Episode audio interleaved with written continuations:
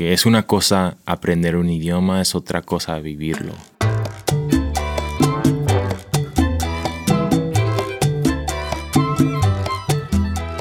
Hola y bienvenidos a Diseño Cha Cha Cha. Mi nombre es Pablo Stanley Y yo soy Lumen Bigot. y estamos aquí acompañados por Alan Sandy, un Project Manager de Pandora. ¿Cómo traducirías Project Manager en español? Manejador de proyectos. No suena tan pegajoso como Project Manager. Como yo siempre he dicho, todo lo que le digas en inglés suena más fancy. Su- Suena, sí, ¿verdad? Tenemos como un bias. Como Pero como- eso sí se lo preguntas a alguien que habla español. Si le preguntas a, un- a una persona que habla inglés, dirían, oh, me encanta. Project Manager significa manejador de, de productos". proyectos. Eso parece una telenovela. Ah, yo sé, ¿verdad? Manejador de proyectos. Y hoy, pues bueno, vamos a hablar un poquito de aquí de la historia de Alan y aparte vamos a tratar de, digo, que nos cuente de qué es lo que hace en Pandora, de las nuevas adquisiciones que acaban de tener y tal vez también un poquito de su trabajo y cómo se relaciona con el equipo de diseño. Ok, cuéntanos un poco de dónde vienes, cuéntanos sobre ti, qué estudiaste. Cuéntanos toda tu historia, todo, dónde empezó. Bueno, yo crecí en San Diego. Mi apellido es Sandy. No es un apellido muy común en Latinoamérica. Es porque no es un apellido latino. Mi mamá es mexicana, pero mi papá es kurdo del Medio Oriente. Vino a los Estados Unidos como refugiado político en los años 70. ¿Cómo logras tú continuar hablando español en, Eso le debo todo a mi mamá. o sea, bueno, español fue mi primer idioma, pero me acuerdo desde chiquito, desde pequeño llegaba de la escuela y le quería hablar a mi mamá en inglés, porque todos los chavos, los niños en la escuela hablaban en inglés y yo me sentía muy raro hablar en español, no pensaba que era muy, muy cool. Y mi mamá es bilingüe, habla inglés perfectamente. Sin embargo, cuando llegaba y quería hablar con ella en inglés, ella me ignoraba de propósito y me decía, no te voy a hablar en inglés, me tienes que hablar en español. Y me chocaba mucho cuando me decía eso, me enojaba mucho. Y ya poco a poco, ya cuando crecí y maduré, me puse a pensar y me di cuenta qué tan valoroso fue eso que lo que Claro. hizo mi mamá. Y por eso hoy en día puedo hablar español más o menos bien, se me falla un poquito porque eh, no lo practico lo tanto que debo. Y bueno, le debo eso a mi mamá. Me cae muy bien tu mamá, ¿eh? Ya, ya, soy- quiero hablar Bueno, con es, ella. es de Tijuana, entonces. ¿Es de Tijuana? Es que- Tijuanera, tienen mucho en común. Creo que existe un estigma de en familias en el pasado de que no querían que sus hijos que hablaran español por el rollo de cómo Claro. tal vez iban a desarrollar un acento o los iban a hacer sentir diferentes en la escuela. Entonces, regularmente te encuentras a muchas familias, a mucha gente de aquí que se ven que son mexicanos o que son de Latinoamérica, pero que no pueden hablar nada de español. Y esto es porque en las familias les inculcaron aquí estás en Estados Unidos y hablas inglés. Y no los culpo porque a final de cuentas se vivía en un miedo de que, hey, si, si se dan cuenta de, de que tus padres tal vez no son americanos o vas a ser este catalogado en tu escuela o la diferencia que te pueden hacer. Entonces existía ese miedo. Tú naciste aquí, tú eres americano, tú hablas inglés. A mí no me hablas español porque yo quiero que tú seas americano. Pero tu mamá la veo como una heroína de que no, a mí me hablas en español, eso. Y de Claro. hecho, mi mamá también creció muy bilingüe. O sea, ella nació en San Diego y creció en Tijuana. Entonces ella pasaba como muchos mexicanos que viven en San Diego o muchos latinos que viven en San Diego, cruzan la frontera casi diariamente, o sea, es parte de la vida cotidiana, o sea, si tienes familia, tienes primos en Tijuana, los vas a visitar, pasaba horas y horas esperando en la frontera. de mucho de mi niñez fue eso. Entonces tienes una ventaja si puedes hablar ambos idiomas y manejar tus asuntos o lo que sea en los dos mundos. Es una frontera, pero a la vez se escucha mucho el español en San Diego y se Sí. escucha un poco el, el inglés en Tijuana. O sea, Sí. más que uno piensa. Entonces, el bilingüismo es algo que es parte de la vida de mi mamá y también de la vida de mi papá en el otro lado, porque él también habla varios idiomas siendo kurdo. Él creció en Irak, pero el idioma kurdo era ilegal por décadas, entonces él tenía que estudiar en árabe. Entonces él habla árabe, kurdo, y cuando se inmigró acá, aprendiendo el inglés. Crecí en un, hogar muy este, multilingüal.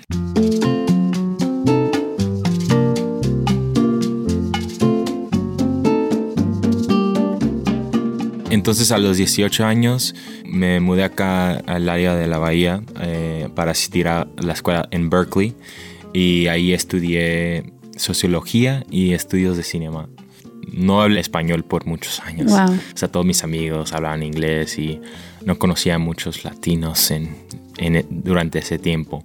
Eso ya ha cambiado mucho porque tiene mucho que ver con mi trabajo. Utilizo el español diariamente en mi trabajo, entonces pienso que me ha, me ha mejorado un poco, pero cada día trato de de escuchar podcasts en español, de escuchar música en español, de comunicarme en español con amigos que tal vez son bilingües, pero preferemos hablar en español para tener ese, esa práctica. Claro, está bastante interesante. Me gustaría hablar más como que el español siendo algo positivo, el segundo idioma quizás siendo algo positivo para mm, marcarte como diferenciador entre otras personas, ¿no? O sea, como algo que te ayuda a salir de lo común y quizás ser un beneficio para estas empresas que están creciendo.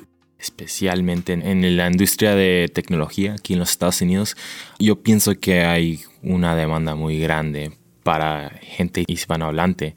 Y no es decir que sean gente americana, que no son latinos, que tal vez estudiaron español en la prepa, en la universidad, no tienen el conocimiento cultural que es necesario, porque es una cosa aprender un idioma, es otra cosa vivirlo. Qué interesante que menciones la necesidad de diferentes compañías aquí se están dando cuenta de que necesitan esa diversidad en la compañía. Si quieren crecer, si quieren ser realmente globales, internacionales, tienen que empezar a saber más de esas culturas, ¿no? Entonces, ¿Cómo lo haces? Bueno, brindando gente que sabe de eso, ¿no? Que, que, ha vivido eso, como dices, y que es parte del equipo. Y eso es lo que es lo que me motiva mucho a hacer este podcast, de que quiero que otra gente escuche y que sepa de que estas compañías no son... Que hay oportunidades ahí afuera para otra gente que habla quizás inglés, pero su primer idioma es español o, o viceversa. O, un dato interesante que leí estos días es que actualmente Amazon nada más es en inglés, pero el segundo idioma que ellos están explorando es español, lo cual indica que es un mercado bastante grande y que eh, entre todos los idiomas que ellos pudieron haber escogido, español realmente fue el primero que ellos van a lanzar. Latin Power.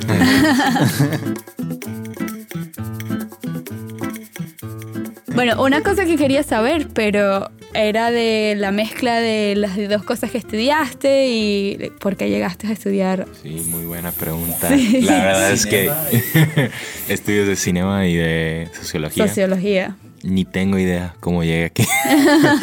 bueno, estaba ya meses de recibirme de la universidad y no tenía ningún plan de lo que hacer después de mi graduación y estaba viviendo con un buen amigo que trabajaba en Pandora en ese tiempo trabajaba en el equipo de apoyo al cliente y estaba respondiendo a diferentes emails de gente que nos escribía y preguntando cómo hacer esto, cómo este, restablecer sus contraseñas, o sea, cosas muy básicas así, pero también estaban curiosos sobre el producto, cómo funciona Pandora, cómo creo estaciones. Entonces, el equipo en esa época solo era 6, 7 personas y puros gringos.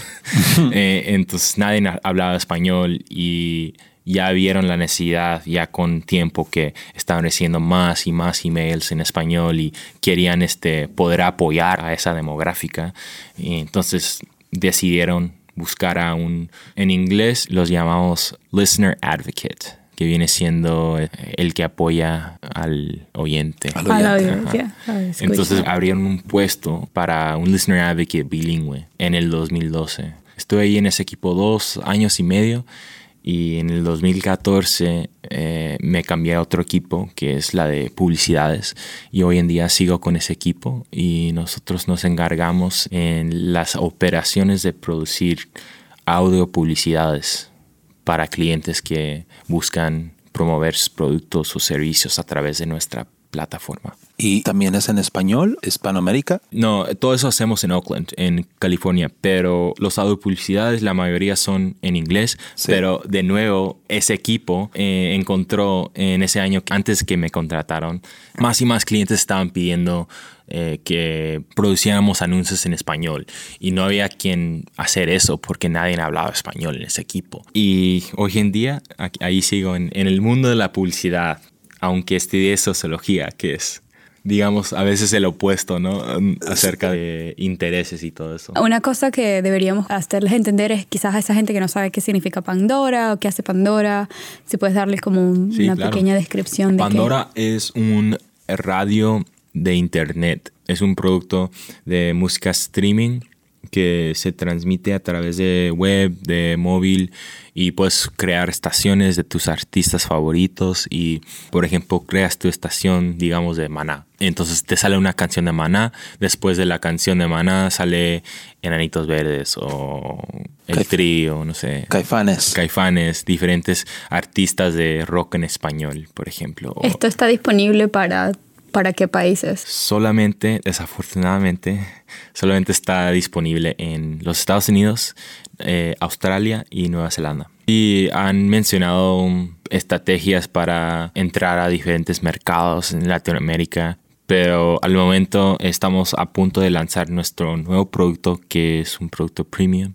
donde puedes no solamente es un radio sino puedes escuchar tus canciones on demand em, ahí crear tus playlists y todo eso este, entonces ahorita la estrategia para entrar a diferentes mercados de Latinoamérica está on hold, como decimos en inglés. Está en pausa. En pausa, sí. Una pregunta sobre el rol que me parece bastante interesante como un project manager y teniendo como experiencia a un servicio al consumidor o un servicio al listeners o no sé cómo, cómo radio escucha, radio escucha.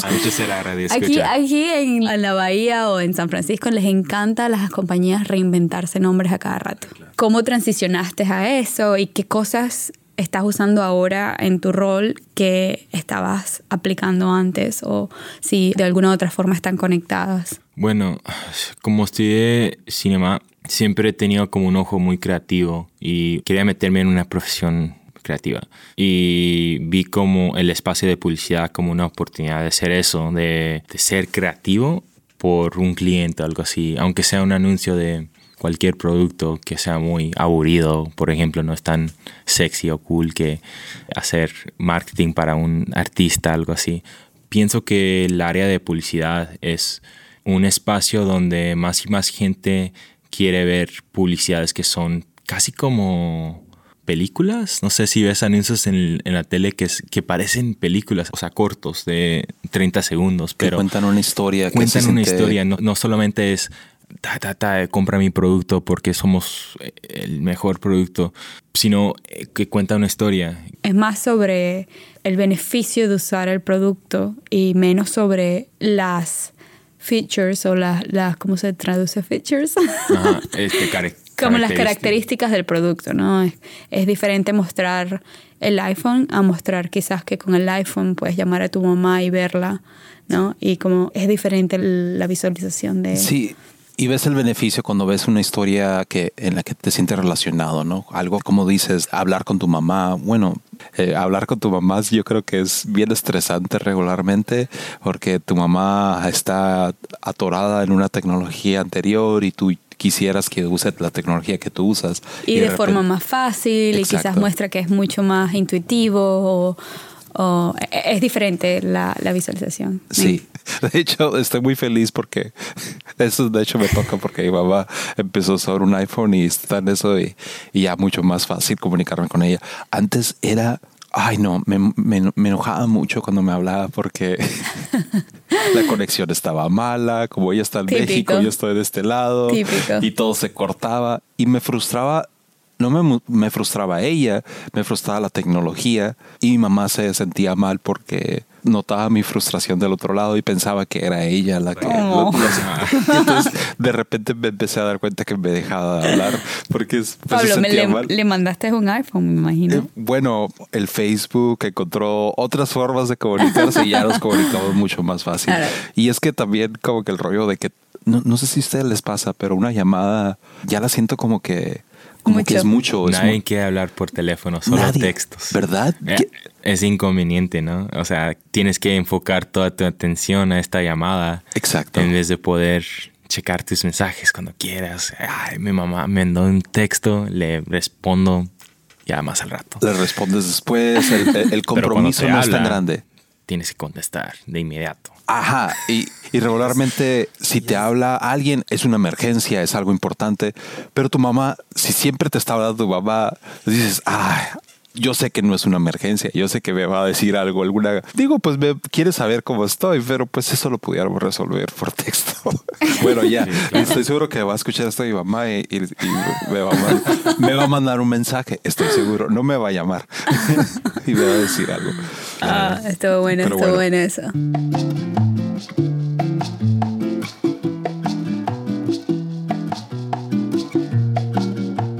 Bueno, regresando al tema de publicidad, este, yo siento que hoy en día una marca debe buscar su historia a través de sus valores, de su identidad. Nosotros tenemos una historia, te queremos contar de, de quiénes somos. Aparte de eso, vendemos este producto. ¿Lo quieres comprar? Claro. Pero este, cambiar la presentación para que sea más en algo que entretenga a alguien. Una cosa interesante es que quizás eso también está muy relacionado con las personalizar las publicidades también. He visto mucho como, nuevas campañas donde saben sobre ti, saben que eres mujer, sabes que... Y ya no es simplemente el mismo banner o la misma campaña para todo el mundo, sobre todo las campañas digitales, sino como que saben que yo entré en Amazon y saben que yo entré en Amazon y busqué zapatos y está Google, por ejemplo, vende todos esos datos, de modo que ellos puedan armar publicidades más personalizadas, que me parece interesante. Sí, claro. Hay dos lados de la moneda, ¿no? Lo puedes ver como qué bueno porque es más personalizado, las cosas que me están mostrando son más relevantes para mí, pero también a mí me da un poquito de miedo eso a veces, como digo, no porque haya hecho clic a una cosa que me está definiendo a mí, no porque esté leyendo esta cosa que me interesó, debes de formar un perfil alrededor de mí. A veces siento como que mi privacidad está siendo un poquito robada. Claro, y obviamente no todo el tiempo es correcto y no todo el tiempo va a funcionar. Por ejemplo, nosotros sabemos a dónde la gente va. Por ejemplo, yo sé a dónde puede estar yendo Pablo, qué, evento está yendo pero quizás eso muchas veces no es positivo, porque quizás yo estoy yendo a una, no sé, clases de, o un evento sobre la depresión y yo no quiero que mis amigos sepan que estoy yendo a un evento de la depresión. O es una sorpresa, o simplemente estás yendo a unas clases de baile y no quieres que tu pareja sepa porque les vas a dar una sorpresa. O este tipo de cosas. Es, es como que cuáles son los límites y es bastante interesante y es algo que todavía no se ha solucionado. Y es que este tipo de cosas se basan en hacerte la vida más fácil. Es porque queremos que, que tú como usuario, tu experiencia sea con menos esfuerzo, de que menos clics y más suavecito. Pero a la vez también... O sea, tener como ese, esa idea de que va a ser algo que realmente te interese. Quizás si lo haces muy genérico, se vuelve muy ah, genérico y la gente no le interesa o si es algo que es muy, muy, muy personalizado, quizás estás fallando porque no era tan relevante eso que, que, te diste cuenta. Yo creo que el problema aquí es el grado de control que tienes. Hasta qué punto tú puedes decir, hey, esto no me define a mí, no me sigas en esto, o esto no es algo que quiero que lo divulgues alrededor de las conexiones en Internet y no quiero que me estés presentando más de esto. Y, y siento que a veces que no, como usuario no tenemos ese control. Por ahora, sí. Por al menos por ahora. Y veo muchos esfuerzos de Google, digo, tratando de solucionar eso, o de Facebook, o también supongo ustedes en Eventbrite, uh, no sé ustedes en, en, Pandora, pero, pero existe también la mentalidad de si usas el Internet, tienes que decirle adiós a tu privacidad. Porque ya estamos viviendo en ese mundo, estamos viviendo en el mundo de que todo lo que haces está siendo capturado, todo lo que haces está formando un perfil alrededor de tuyo. Entonces, pero, ah, no sé, me da como... sí, bueno, pero por eso creo que las empresas hacen un balance. Para mí, por ejemplo, yo sé que no es igual hacer una publicidad aquí y hacer una publicidad en, en, Alemania. La forma que ellos interpretan, incluso si vas a Alemania o ves los posters o las gráficas o las marketing, las campañas de marketing de ellos son mucho más frías y mucho más... Es como su cultura, es algo que uno no entiende, como por ejemplo en Latinoamérica, eh, en Venezuela, todas las mejores campañas eran relacionadas con cosas que eran culturales o eran de Venezuela o era la forma de cómo se llaman los amigos, la forma que celebran las navidades o la forma en que se visten.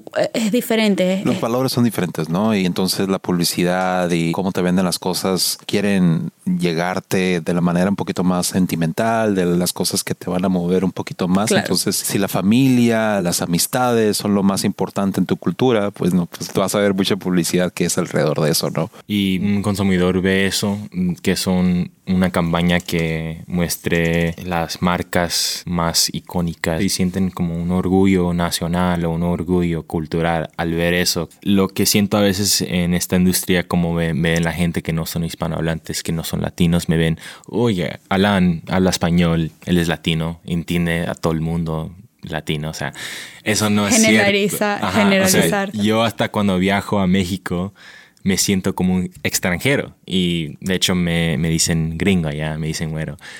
Yo no me siento muy, muy mexicano, me siento muy orgullo de mis raíces como mexicano, pero al fin del día... No es lo mismo. Yo no soy, es- o sea, estadounidense. O no sea, yo tienes soy, tanta experiencia como tal, como alguien que quizás ha vivido la cultura allá. Claro, tal vez como Pablo que ha pasado más tiempo en México que yo, pero también en decir, pues yo soy estadounidense que conoce muy bien la cultura mexicana. No es decir que conozco la cultura cubana, la cultura puertorriqueña o lo que sea. Eso es algo que yo no conozco. Entonces el trabajo cuando dicen, ay, vamos a lanzar una campaña en la Florida o en Nueva York para los latinos que viven allí, pues les digo, les puedo ayudar, pero realmente no les puedo dar algo que sea valioso para esos mercados porque la mayoría de los latinos son este, cubanos, son dominicanos, son puertorriqueños. Sí, y es algo que hasta nos hemos, digo aquí en el, hasta en el podcast porque hemos tenido invitados de diferentes... Yo no conozco nada de México. Eh, Exacto, entonces yo no sabía nada de Venezuela y de repente hablamos de las cosas que toman, de lo que valoran, de hasta de las groserías, de las cosas que los hacen reír y, y veo lo obvio, ¿no? De que no porque todos hablemos el mismo idioma quiere decir que todos somos iguales, todos somos muy diferentes. A final de cuentas también aquí en Estados Unidos todos, ah, digo, hablan inglés, el mismo idioma, pero hay muchas diferencias de diferentes Sí. estados, de diferentes, este, del norte, del sur, del este, del oeste. Hay muchas diferencias culturales, entonces aquí es, es es bueno saber que las compañías se dan cuenta de que no porque hablas español vas a conocer todo, ¿no? No eres uno del, del bonche, eres algo muy particular, ¿no? Entonces, Pues pero, pues, realmente es, un, es una- un punto de vista un poco racista. ¿no? Sí. En, en asumir que alguien que sea Sí. latino conoce a todos los latinos. Siento que la clave para las empresas es ver al latino como una persona muy diversa aún hasta más diversos que los estadounidenses. O sea, aquí en Estados Unidos decimos que vivimos en un melting pot. Es decir, que hay de diferentes culturas de todo el mundo que viven aquí en los Estados Unidos.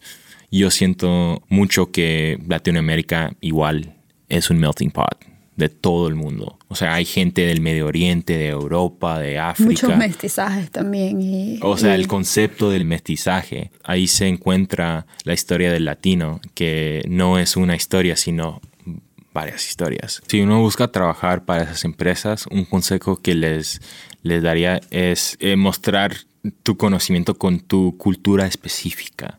No es decir, soy latino, pero yo soy colombiano, soy venezolano, soy argentino y me siento muy orgulloso de mis raíces y conozco esa historia venezolana, esa historia argentina muy muy bien y te la puedo contar a través de mi trabajo y lo vivo en mi trabajo.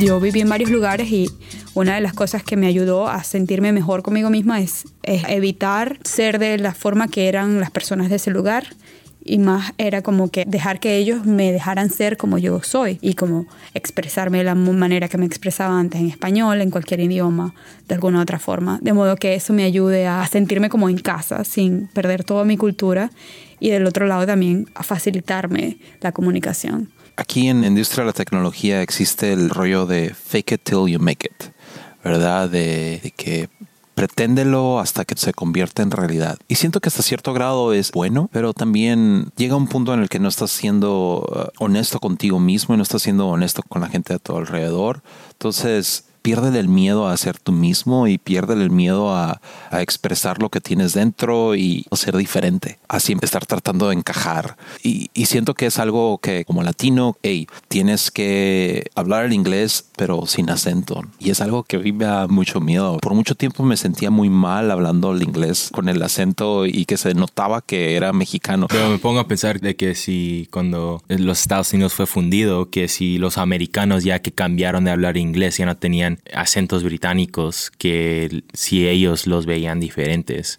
Y, o sea, esas formas de hablar, esos dialectos se desarrollaron a través de diferentes culturas, de tener acento alemán, de tener acento francés o este, de donde sea. Hoy en día se escuchan la influencia de, esa historia en el Midwest, en estados como Michigan y Nebraska y todo eso, ellos tienen una forma de hablar que se suena un poco del norte de Europa o algo así. Y al opuesto, como en California, tenemos una manera de hablar inglés que tiene influencias del español mexicano.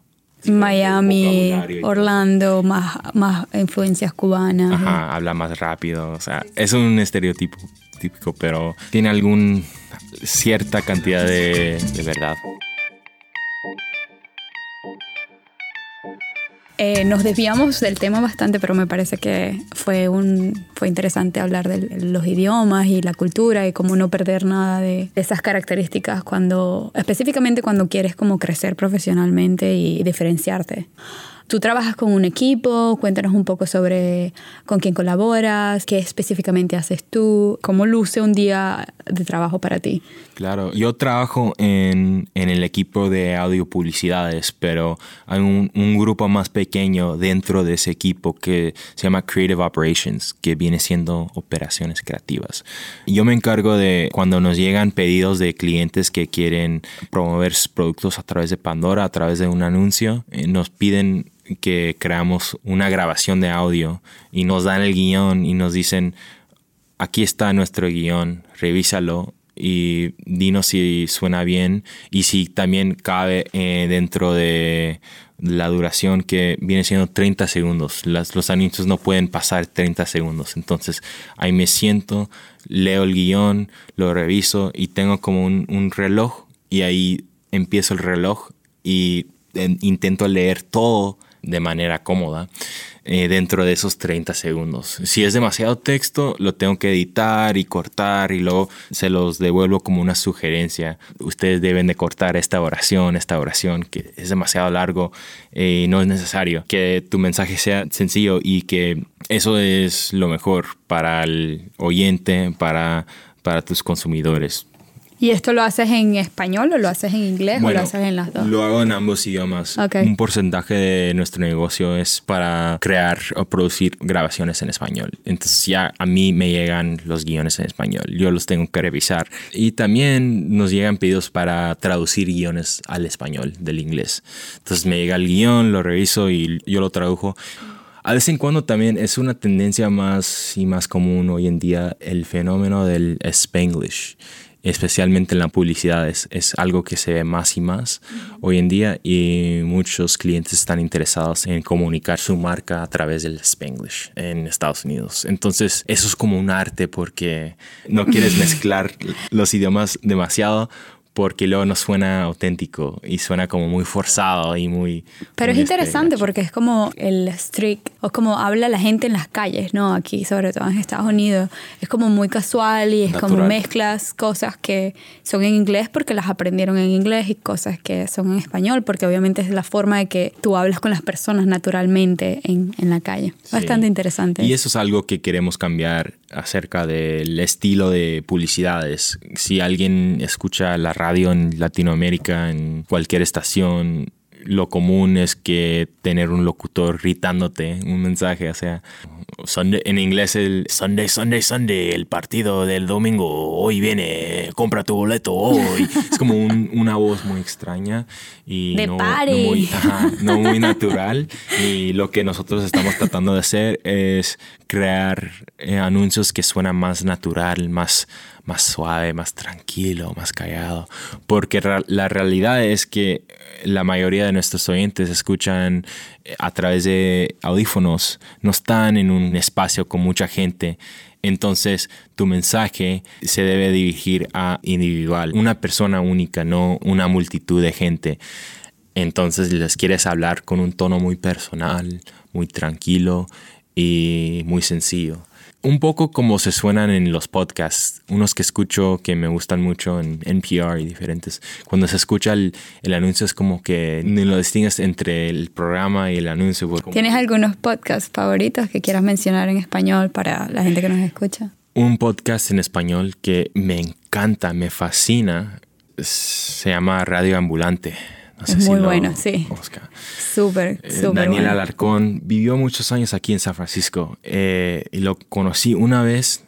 Es un muchacho muy interesante y es un autor, de hecho también ha escrito muchos libros.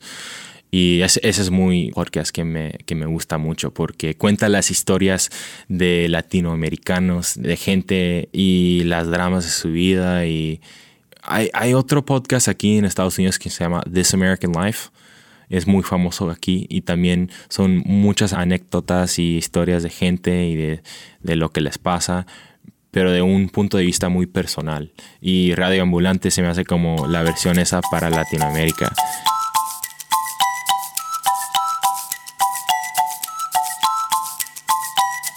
¿Cuáles son tus próximas aspiraciones que estás buscando hacer o cuáles son tus metas ahora? Sí, bueno, quiero seguir en este espacio, en esta industria. Me gustaría seguir con Pandora. Como les conté antes, trabajo en el departamento de publicidades. Quisiera trabajar en parte de negocio que se trata del producto, de la música. Eh, especialmente en el apoyo del artista. Me gustaría ser representante para los artistas latinos, especialmente los artistas independientes que buscan apoyo, eh, recursos para ser más conocidos y para promover su, su arte, su música. Y como una voz hispanohablante quiero ayudarles a llegar a ese punto. Hay mucha potencia para festivales, para el desarrollo del artista latino, para ser conocido en los Estados Unidos, pero no hay suficiente gente, empleados en las empresas para apoyar a esa gente. O que conozcan este tipo de personas. Sí, entonces es un consejo que les doy a, los que escuchen este podcast. A veces cuando estamos buscando a candidatos para contratar, digamos para los puestos bilingües, un problema muy común es que encontramos a alguien que habla muy bien el español o hasta que viene de esos países latinoamericanos y tienen un conocimiento nativo de la cultura latina, pero no tienen tantas habilidades en inglés. O al opuesto encontramos a alguien que es americano, que no es latino, pero estudió el español unos años en la escuela, entonces él habla más o menos el español, pero no es latino, entonces le falta esa pieza de cultural que no se puede aprender en un libro, sino lo tienes o no lo tienes de cómo creces. Entonces, para la gente que busca trabajo en empresas estadounidenses, el consejo es mantenga tu español, practica el inglés lo más posible. Tener fluidez en ambos idiomas es la clave. Es, ser, es como ser un embajador de tu idioma nativo y la única forma de hacerlo es también sabiendo el otro idioma.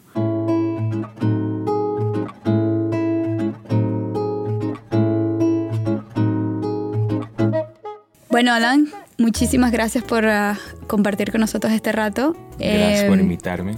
Ha alguna, sido un placer. ¿Alguna página que quieres que veamos, que te sigamos, gente que, donde te quiera contactar?